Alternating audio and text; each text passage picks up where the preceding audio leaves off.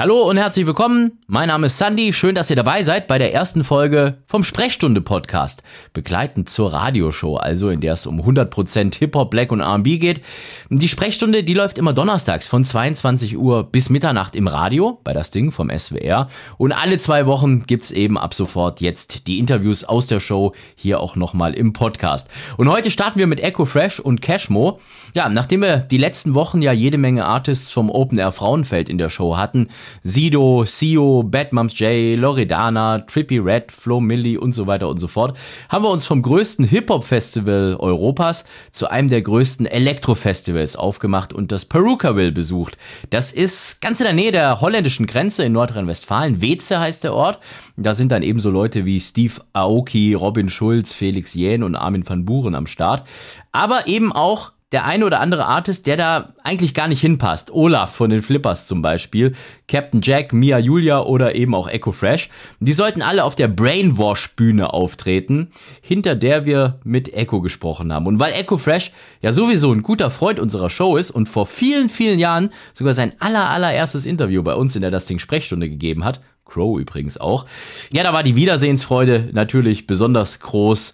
Wir haben das Interview mit ihm kurz vor seiner Show bei Perukaville geführt. Bro, und doch wiedererkannt. Wir kennen uns jetzt schon so lange. Ich hatte mein erstes Interview bei dir und ähm, jetzt sehen wir uns auf dem Elektrofestival. Das ist echt, siehst du mal, wie die Welt aus dem Fugen gerät. Nein, Spaß beiseite. Ich war hier schon mal. Ich habe hier schon mal gerappt. Äh, vor Corona, 2019, glaube ich. Und das war ein super Auftritt. Also ich will das nicht herbeibeschwören. Toi, toi, toi. Ich hoffe natürlich, heute wird auch gut. Äh, deswegen, also damals hatte ich Muffensausen, heute ist es ein bisschen anders. Heute habe ich mich sogar vorbereitet. Damals bin ich einfach so da reingeraten und habe erst hier so richtig gemerkt, was mich erwartet. Und äh, heute wusste ich es ja. Deswegen habe ich ein bisschen auch das Programm umgestellt und so ein paar Ausflüge, weiß nicht, nicht ins Elektro-Gefilde, aber so ein bisschen in so Abtempo-Gefilde dabei. Ist auch sowieso das ganze Line-Up äh, auf der Bühne, wo du bist, ist so ein bisschen crazy. Also was ist denn das Konzept von der Bühne? Haben die dir das erklärt irgendwie? Also zumindest heute weiß ich, dass das die Jungs von Rhythmusgymnastik aus Köln machen. Das sind Partyveranstalter aus Köln, weil ich weiß, dass, weil die mich hier hingerufen haben, auch letztes Mal sozusagen. Und die sind so crazy, auch wenn die Partys in Köln machen. Da läuft dann halt äh, Straßenrap und ein Lied später läuft dann Schlager die lassen sich nicht begrenzen. Und irgendwie passt das zu mir, weil ich habe mich auch nie begrenzen lassen. Äh, ich habe Bock, äh, irgendwie neue Sachen zu erleben und ähm, deswegen ja, bin ich hier. Aber auch gesehen, du hast jetzt äh, zwei neue Alben in der Pipeline, ne? Also einmal Deutsch, einmal Türkisch. Ich glaube, neues Label oder neuer Deal zumindest irgendwie. Ja, da lässt sich der Onkel Freezy in seiner ähm, in seiner Blüte seines Daseins sozusagen nochmal herab und schreibt dann doch nochmal ein paar Lyrics. Spaß beiseite. Ich freue mich natürlich darüber. Ich nehme das als eine Herausforderung an. Die Zeiten haben sich geändert. Ich will den Leuten zeigen, dass ich immer noch der gleiche bin, aber trotzdem nicht eingeschlafen, also trotzdem noch mithalten kann. Und das wird meine neue Herausforderung. Was jetzt noch äh, neu dazugehört, was vielleicht ganz interessant ist, wie du gesagt hast, dass das Label sich von alleine gemeldet hat und auch direkt das türkische Album von mir wollte, ein deutsches bzw. ein Schweizer Label, dachte ich, also, okay. Aber du siehst durch Streaming irgendwie, da sind die Grenzen gefallen ne? und ähm, anscheinend schmeckt das überall auf der Welt, ne? gut, so gute Streams und ich glaube, es äh, hat damit zu tun, dass türkischer Rap auch durch die Decke gegangen ist die letzten Jahre und die ganzen Artists dort auch super Streamzahlen haben. Deswegen haben sie jetzt von mir beides gewollt. Aber es ist schön, es ist auch eine neue Herausforderung. Ich feiere es unheimlich, dass dein Ayran jetzt tatsächlich auch hier steht. Ähm, wir haben uns vorhin auf der Fahrt schon gefragt, ob er ihn wirklich dabei hat oder ob das nur so ein, so ein Move ist. Irgendwie kannst du es überhaupt noch trinken und sehen, wenn du. Wenn ich kann es trinken ich meine, nicht in jeder Lage, weil es ein eindeutig ein Getränk ist eigentlich, was man zum Essen trinkt. Ne? Besonders das türkische Essen, was ja manchmal scharf ist oder deftig, ne? nach so einem guten Fleischgericht zum Beispiel oder einer guten Gemüsepfanne, dann tut das richtig gut. Ja? Das kann ich empfehlen. Das heißt, Iran jetzt, zwei neue Alben, neuer Deal, äh, Festivalsaison wieder das, bei Echo läuft. Und vor allem, was ich bei dir so geil finde, du machst das ganze andere Zeug, ja, das, wo andere sich zu serious sind, weißt du? Also, wo die sagen, zum Rapper passt das nicht oder was weiß ich was. Äh, aber ich glaube, das ist auch so ein bisschen bei dir so der, der Schlüssel zum Erfolg, dass du, dass du Greifer bist für die Leute. Voll. Das war früher mal so eine vermeintliche Weakness, was die Leute mir, ich meine, du kennst mich seit Anfang meiner Karriere, aus, gerade aus der Hip-Hop-Szene so falsch ausgelegt haben oder auch gerne so wollten, weil heute weiß ich, dass es hier und da auch mit Eigeninteresse vielleicht zu tun hatte, weil die das sich nicht getraut haben, schlicht, ja. Ähm, heute ist es mein Unique Selling Point, das ist mein Alleinstellungsmerkmal und hat mich über all die Jahre überleben lassen, ja, dass ich eben offen bin für neue Sachen und gleichzeitig auch mich selber vielleicht nicht so ernst nehme. Und wenn du mal über den großen Teich schaust, ja, ein großes Vorbild von mir zum Beispiel Snoop Dogg, gibt es seit 30 Jahren, mich gibt es ja seit 20 20.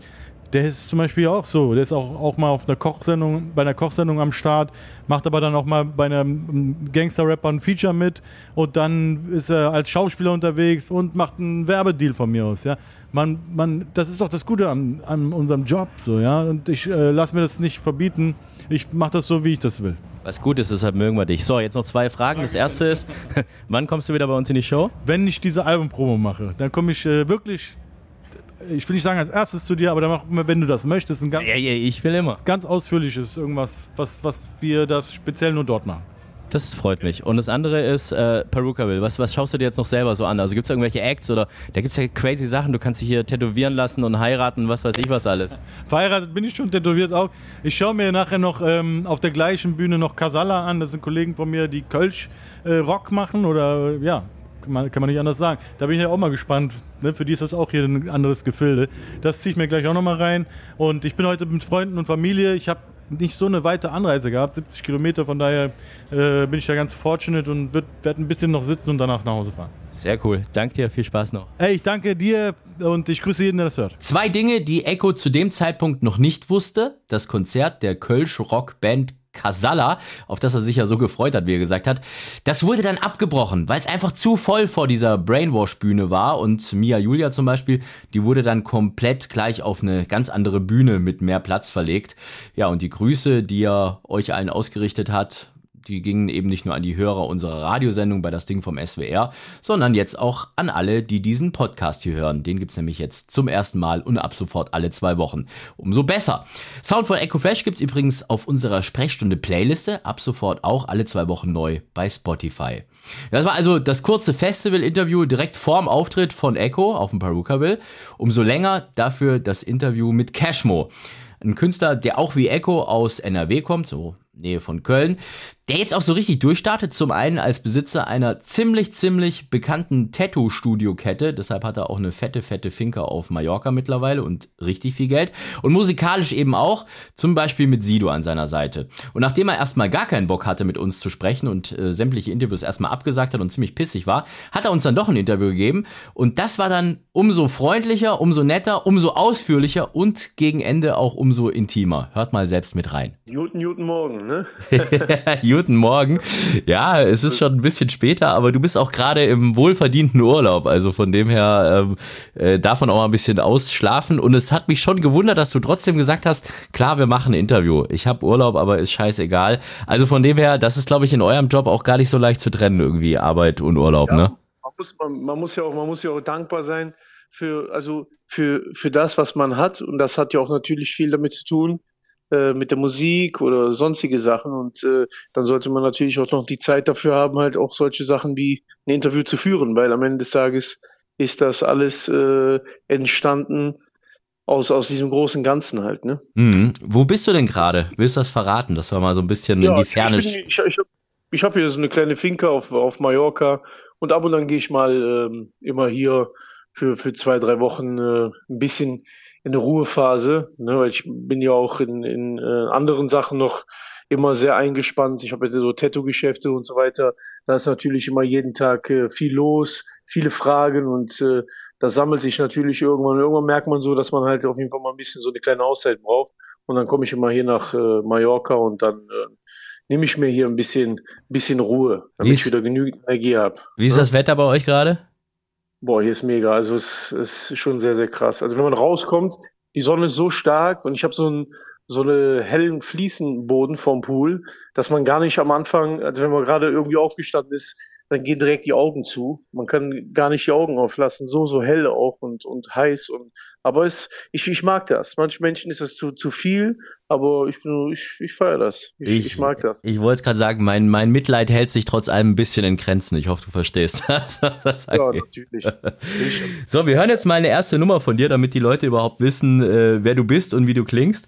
Und mhm. ähm, wir können vielleicht mal mit Brudi anfangen. Das ist so eine Nummer, würde ich mal sagen, das also ich hätte es jetzt mal als dein Durchbruch so ein bisschen bezeichnet, ne? Hat auch, genau. was weiß ich, wie viel Millionen Views auf, auf YouTube und was weiß ich was. Ja, das war damals eine Kombination aus dem Song und der Dokumentation 1994, die ich damals rausgehauen habe. Mhm. Und dann kam der Song und so ein Sound hat es halt quasi so in Deutschland an sich nicht gegeben. Und das war halt so irgendwie, hat dann halt voll die Welle gemacht. so Und damit fing es eigentlich quasi an, kann man sagen, ja. Wir hören da jetzt also mal ganz geschwind rein. Wer den kompletten Song hören möchte, den gibt es auf unserer Sprechstunde-Playliste.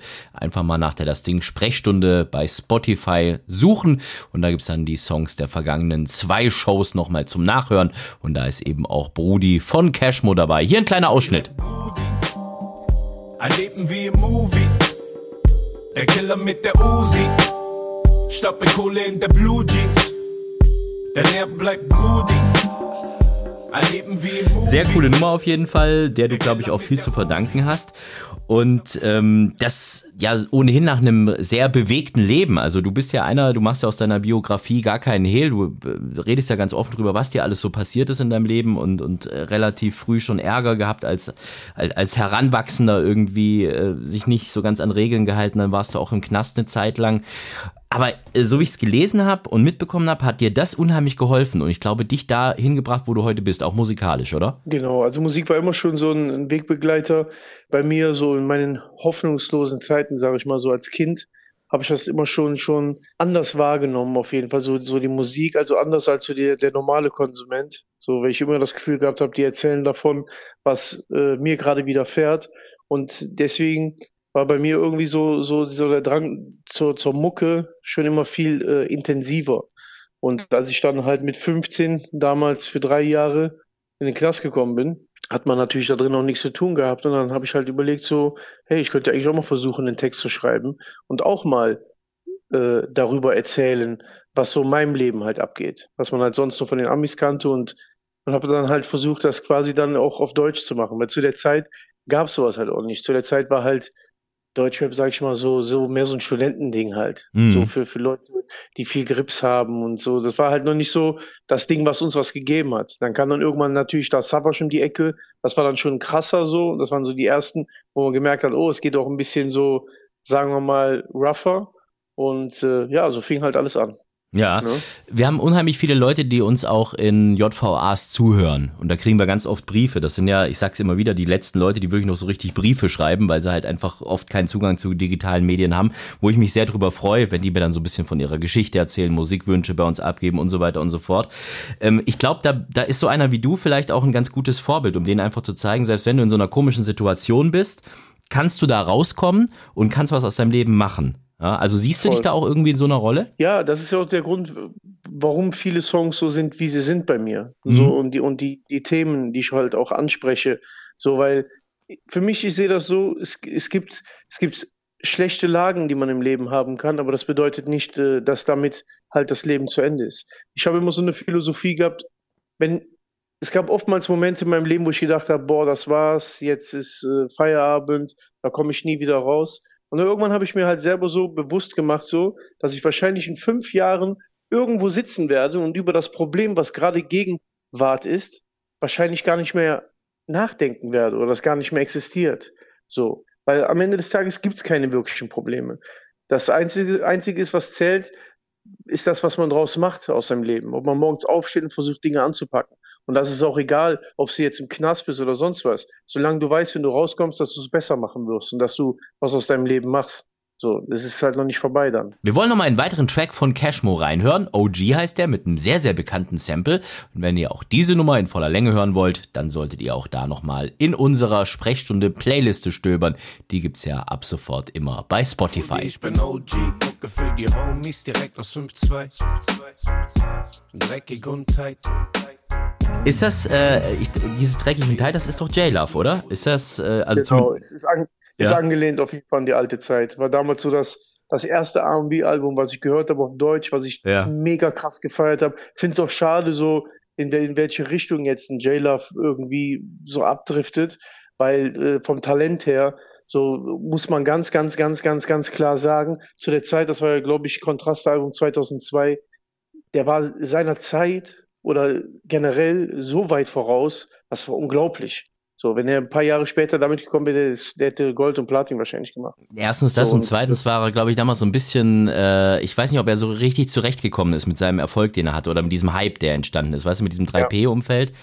Ich kann dir mal eine Geschichte ja. erzählen. Das, ich fand das richtig krass. Äh, du hast gerade gesagt, so 2002 war das. Ich mache die mhm. Sendung hier jetzt seit 22 Jahren, also 2000. Ne? Wir sind genau derselbe Jahrgang, du und ich, 84. Okay. Und äh, ich war damals so 15, 16, habe ich die Deutschlands jüngster Radiomoderator und dann gerade so 17, 18 war so die Zeit, dass du eh irgendwie äh, gedacht, dir gehört kurz die Welt, wenn du eine Radiosendung hattest. Und dann war ich ja. eingeladen von diesen 3P-Leuten äh, zu einer Listening Session, als damals das Album neu rauskam. Und was die da rausgehauen haben, das war in dem, in dem Hotel Bühlerhöhe. Das ist so, das krankeste Hotel damals gewesen überhaupt, so Richtung Adlon irgendwie, weißt du, so, so, so die Liga. Und die haben da einen, einen Sternekoch angekarrt und was weiß ich was. Und dann sind die nachher alle noch auf die Hotelzimmer gegangen zum, zum was weiß ich was alles konsumieren und überhaupt. Und da habe ich mir schon so gedacht, okay, das war schon so ein bisschen Ami-Lifestyle, aber ob das mal gut geht, weiß ich nicht so richtig. Das war so ja. meine, meine Erfahrung, die ich mit denen hatte. Ja, ja, das ist, das ist generell, es gab halt zu der Zeit halt noch nicht viele Leute, die einem vorleben konnten oder äh, ja. wo man gesehen hat, wie man mit sowas umzugehen hat. Heutzutage gibt's das ja. Ne, man hat ja, man kann sich jetzt viele Vorbilder nehmen aus der Musikszene, wo man sagt, ich würde es vielleicht so machen wie der oder ich würde ne, würd, würd vielleicht genauso abdriften wie der andere. So, ne, weil man hat ja jetzt ein bisschen so, man sieht ja, wie man es machen und handhaben mhm. kann. Aber beteiligt war J-Love da jetzt nicht irgendwie an der Nummer. Also da hast du nur das, die, die, das Sample irgendwie genommen oder, oder nachgesungen oder irgendwas. Nein, nein, ich habe einfach, nee, ich hab ja. einfach nur halt äh, das angelehnt, meine, meine Aussage. So, mhm. dass jetzt nicht so gesampelt oder so von, von dem Song oder von, von dem Song davon. Einfach nur, ich habe einfach nochmal den, den, den Songnamen nochmal so ja. Aber es klang schon so ein bisschen so, also äh, sehr nah am Original angelehnt. Also gerade diese zwei Wörter irgendwie, habe ich schon gedacht, so wow, das war schon.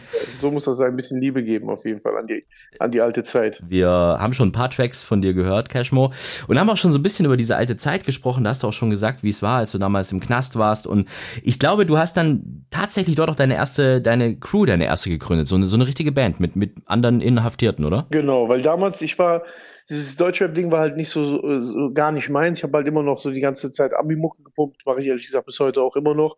Und irgendwann kam einer, kam einer in die Kiste bei mir auf der Abteilung, der hieß Susu, war sein Spitzname. Mhm. Und der hat auch ein bisschen so gerappt. Und ich habe das auch gemacht mit so einem Kassettenrekorder, habe ich mich ja immer aufgenommen und so weiter. Und dann haben wir uns ein bisschen ausgetauscht. Und dann meinte der so zu mir, Deutschrap ist auch geil. Ich mach dir mal eine Kassette fertig. Und ich habe mich immer so dagegen gewehrt, wollte davon äh, nichts hören. Und da waren halt, wie gesagt, damals auch die ersten Savage-Sachen drauf.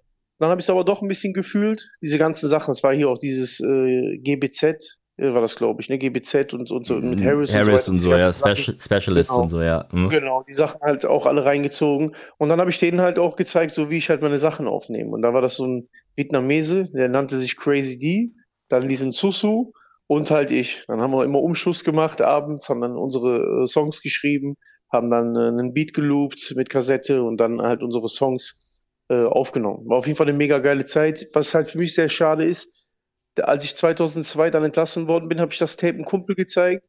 Ja. Der hat dann, der kannte jemanden, der auch irgendwie Mucke macht. Der hat das auch gefeiert. Der hatte halt schon so das erste Equipment, so das erste Cubase damals. Mit Reason hat er so ein bisschen äh, versucht, Beats zu bauen. Dann habe ich da angefangen, Mucke zu machen. Und dann ist dieses Tape irgendwie abhanden gekommen. Scheiße. Wenn ich dieses Tape noch hätte, so, ja. das ist für mich so, mit einer der größten Verluste meines Lebens, dass ich einfach dieses Knasttape nicht mehr habe. Fuck, ja. ja. Hast du noch Kontakt irgendwie zu den Leuten von damals? Nein, da, leider nein. Mir hatte der der Susso hatte mir letztes Mal geschrieben, der hatte mich wohl auf auf ähm, Facebook wiedergefunden, mhm. was eine ganz ganz traurige Nummer für mich war mit diesem Crazy D. War ich eigentlich immer sehr cool. Wir hatten halt immer ausgemacht, hey, wenn er rauskommt, dann treffen wir uns. Der war halt noch drinne und dann hat der der hatte meine Nummer dann gehabt. Dann hat er mich angerufen das weiß ich noch, da war ich damals in Holland in einem Coffeeshop, da habe ich gesagt, hör mal zu, ich bin hier gerade, äh, ich muss gleich über Grenze und dann äh, melde ich mich bei dir. Und auf diesem Weg habe ich mein Handy verloren damals und es gab keinen Kontakt mehr. Und der kam halt irgendwie aus Viersen. Es gab halt keine Möglichkeit, wie ich jetzt irgendwie an seine Nummer komme oder so weiter. Dann war ich sogar in, in Viersen, habe äh, äh, versucht, den zu suchen, Leute gefragt und irgendwann habe ich halt erfahren, also Jahre später, dass er dann wohl irgendwie ähm, ausgewandert ist oder mit der Familie mhm. halt äh, das Land verlassen hat. Und ja, nie mehr gesehen leider. Ein bisschen, bisschen Story of your life mit Sachen verlieren, ne? Ja, so ist das. Ja. ja. Wir wollen jetzt mal ganz geschwind in die neueste Nummer von Cashmo reinhören, zusammen mit Sido Made Man von seinem ganz neuen Album von Bros and Host 2.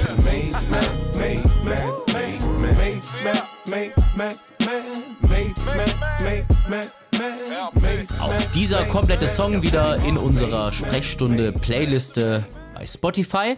Ist auf jeden Fall eine Nummer, wo man stolz drauf sein kann, denn so ein Mann wie Sido als Feature-Gast auf seinem eigenen Album zu haben, das schafft nicht jeder. Wie war das denn für Cashmo selbst, als er das erste Mal den Track angehört hat und dann gemerkt hat, hey, krass, ich hab's geschafft. Sido ist bei mir auf der Platte. Ja, für mich ist so, für mich war halt einfach das Ding, was äh, für mich so krass an dem Song ist halt, es ist halt einfach Sido.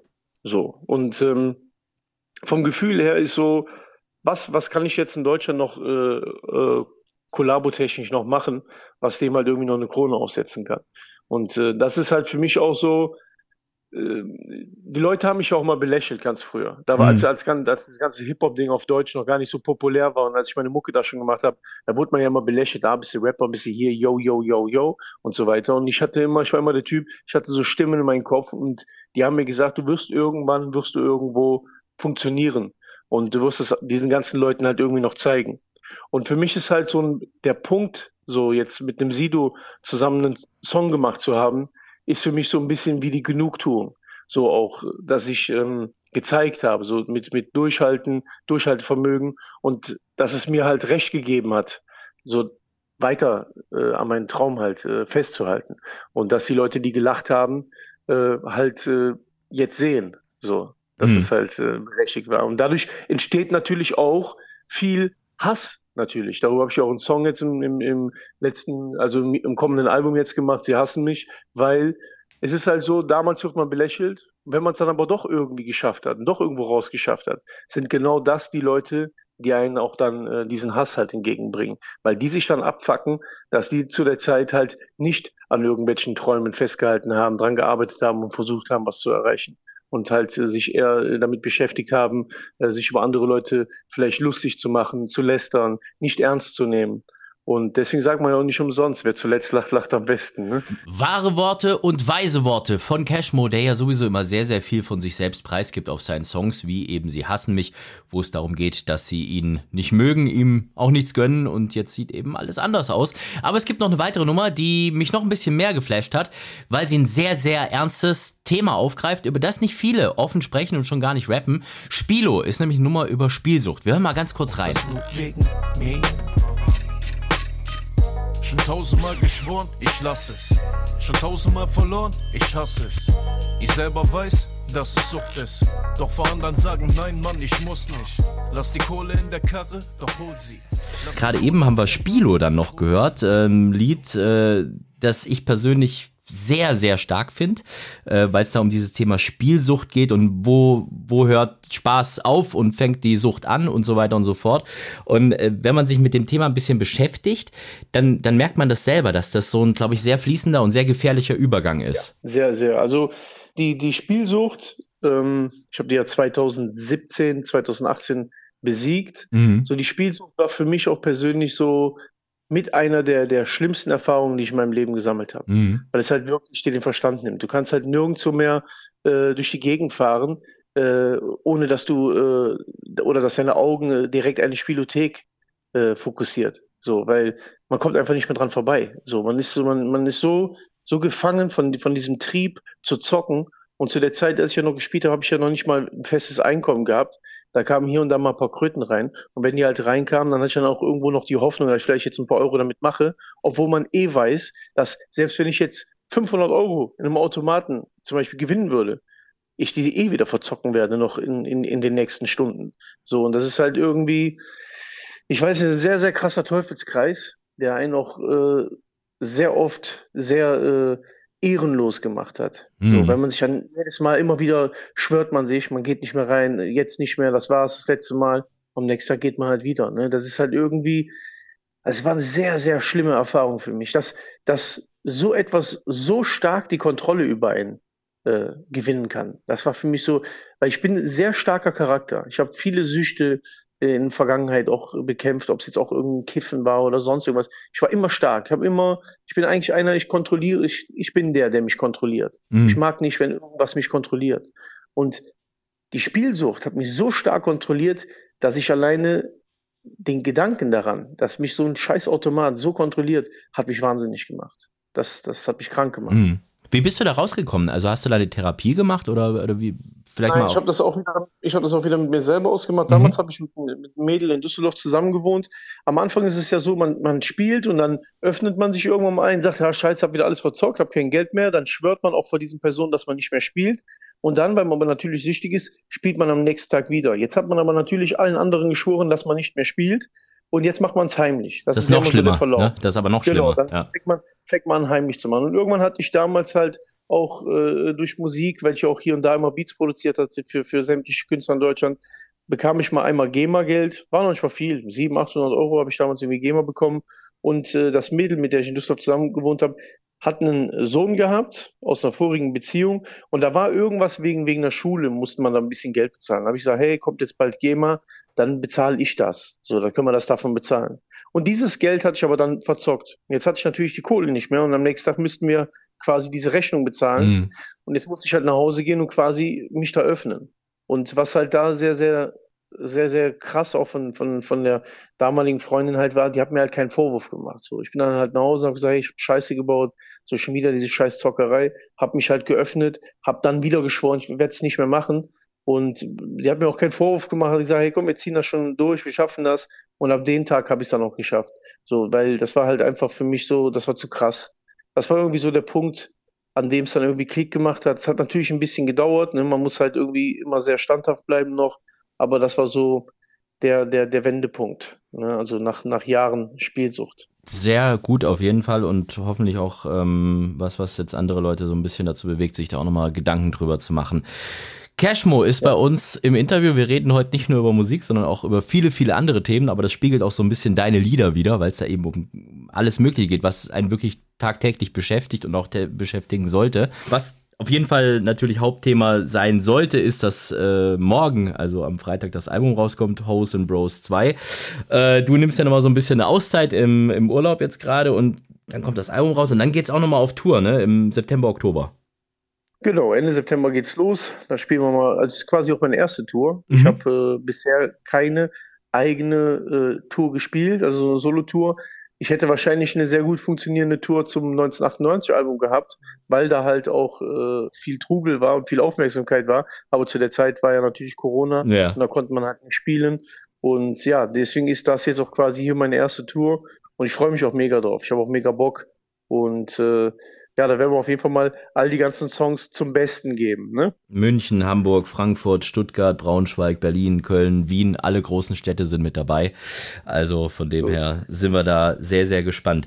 Cashmo, ich bedanke mich auf jeden Fall. Das war ein sehr inspirierendes Gespräch mit dir. Ähm, sehr angenehmes Gespräch, äh, wo ich mir nicht sicher war, ob das tatsächlich so wird, weil als ich dich gefragt habe, ob du Bock aufs Interview hast, da hast du erstmal richtig pumpig reagiert. Das möchte ich dir an der Stelle mal sagen. Da hast du gesagt, keine Ahnung, weiß ich nicht, ob ich jetzt überhaupt Das Bock auf ein Interview habe. Bei, bei mir ist halt auch echt einfach das Problem, oder warum ich dann so reagiere, ist halt, ich weiß dann halt manchmal nicht, woher der Wind weht. Ja. Ne? Dann hat man halt gerade irgendwie wieder äh, einen Konflikt gehabt und dann weiß ich halt manchmal nicht einzuschätzen, derjenige, der jetzt da kommt, ist der jetzt, äh, ist er jetzt mein, mein, mein Freund oder ist er jetzt mein Feind? Das ist halt oftmals so Ja. ein bisschen das, das Problem. Und das habe ich dann halt natürlich auch rausgehört, so, äh, dass es, deswegen wollte ich ja wissen, zum Beispiel, um was geht's. Ne? Ja, Aber klar. Haben wir ja dann Ja. ganz schnell geklärt und, äh, und wie du siehst, ganz, ich bin ein entspannter Typ. So, es ist halt einfach, mir wird halt oftmals irgendwas vorgeworfen, was halt einfach nicht stimmt. Und dementsprechend reagiere ich dann auch. So, Ja. also mir hat das Interview auch hier mega Spaß gemacht. War doch geil. Alles super. War geil. Ich wünsche dir noch einen schönen Urlaub und viel Erfolg für dein Album. Ganz lieben Dank, Cashmo. Danke dir.